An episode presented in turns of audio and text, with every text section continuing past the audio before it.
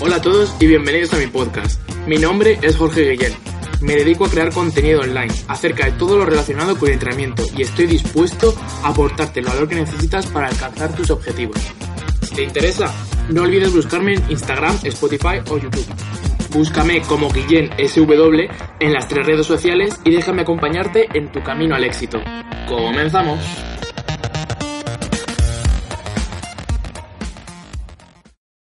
Hola a todos y bienvenidos al nuevo podcast de hoy.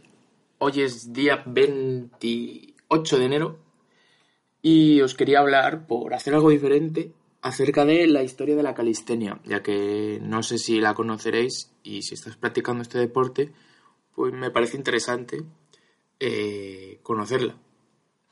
Entonces, va a ser como, un, como si os estuviera leyendo un cuento, pero con la historia de la calistenia.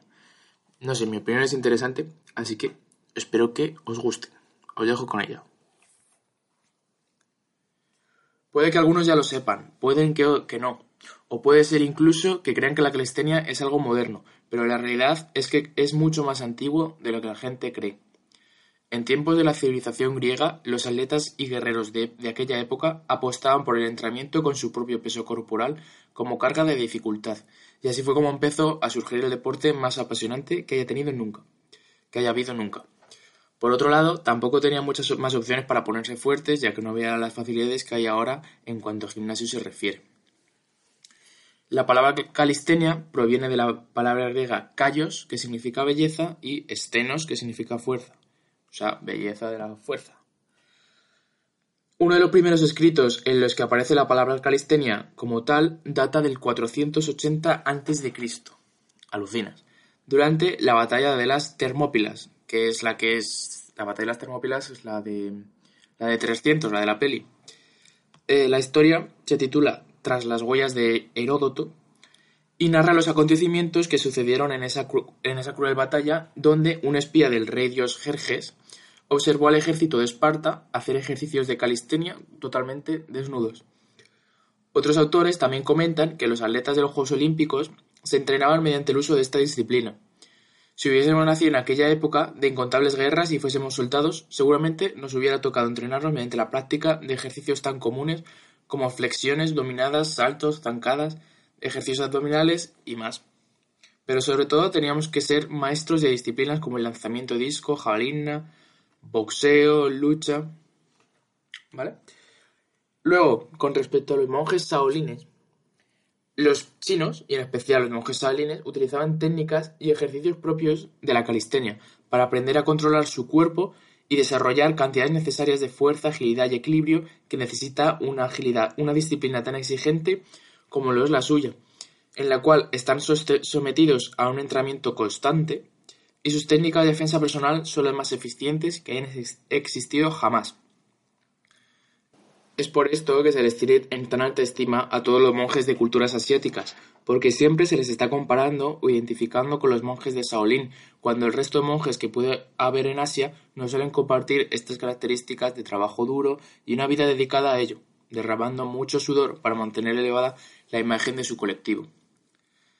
El cenit o el apogeo de los monjes Shaolin fue unos 500 años antes de Cristo, cuando su tarea principal era la protección de los monasterios de saqueos de ladrones y forasteros con malas intenciones. Gracias a su entrenamiento de corte calisténico, se movían muy rápido y eran capaces de dar golpes muy dolorosos a sus contrincantes que les dejaban fuera de combate en pocos segundos. Eran unos putos amos. De ahí que se hicieran tan famosos y se mitificara su imagen, de la cual luego se han hecho multitud de películas, tanto en Hollywood como en el resto de cine internacional. Ahora, los guerreros de Persia, para que veáis que la calistenia eh, tiene tela historia, ¿eh? Aunque seguramente haya muchísimas más culturas que hayan utilizado ejercicios de calistenia usando el peso corporal para entrenar a sus soldados, hablaremos de los persas y cómo eran conocidos por implementar estas técnicas en el arte de la guerra, en este caso en el entrenamiento, para luego hacer frente a las cruentas batallas a las que tenían que acudir. Y esas guerras eran matar o morir, así que más les valía estar bien preparados para poder superar y aniquilar a todos sus rivales.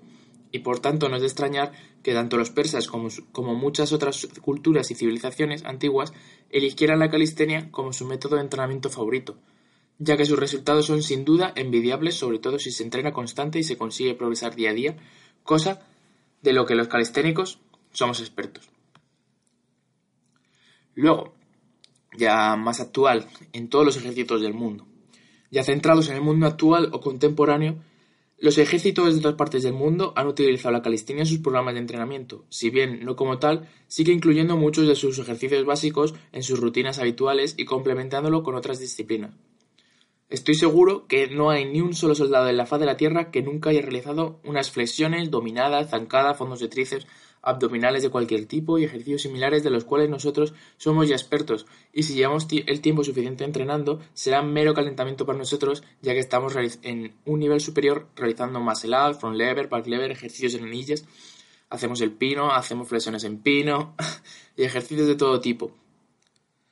Y cada vez más exigente y más exigentes y de una dificultad técnica muy elevada. Y para acabar, la bajada de popularidad, que tuvo la calistenia cuando empezaron, a haber gimnasios se está recuperando poco a poco. E incluso en los gimnasios más tradicionales se puede ver a gente realizando o intentando más ups eh, y otro tipo de ejercicios como este. Y bueno, esto sería básicamente la, la historia de la calistenia. El street workout como tal más de parque, como que conocemos ahora mismo, eh, el propulsor de esto es Aníbal Forkin, el negraco este, un negro muy grande, muy fuerte, que hace un tiempo, no sé cuántos años fue, 40 años, algo así, eh, pues en los barrios bajos de Estados Unidos, en los parques, se ponían a hacer ejercicios en... Bueno, refiero a parques porque eran parques de niños pequeños y ahí se ponían a hacer sus ejercicios. Hay vídeos en YouTube muy buenos, podríais buscarlos. Buscar Aníbal Forkin y flipáis. Y esa es la persona que más lo ha propulsado como tal.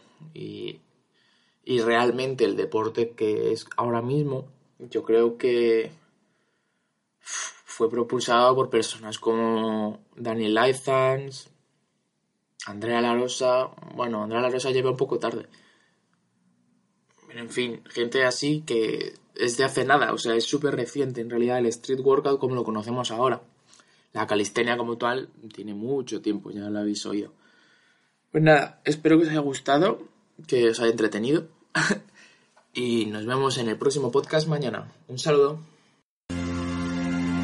Espero de corazón que te haya servido el podcast y que hayas aprendido. Si es así, no te olvides de compartirlo con alguien que pienses que le pueda ayudar y de apoyarme en mis redes sociales para que pueda seguir con este contenido. Nos vemos en el próximo podcast.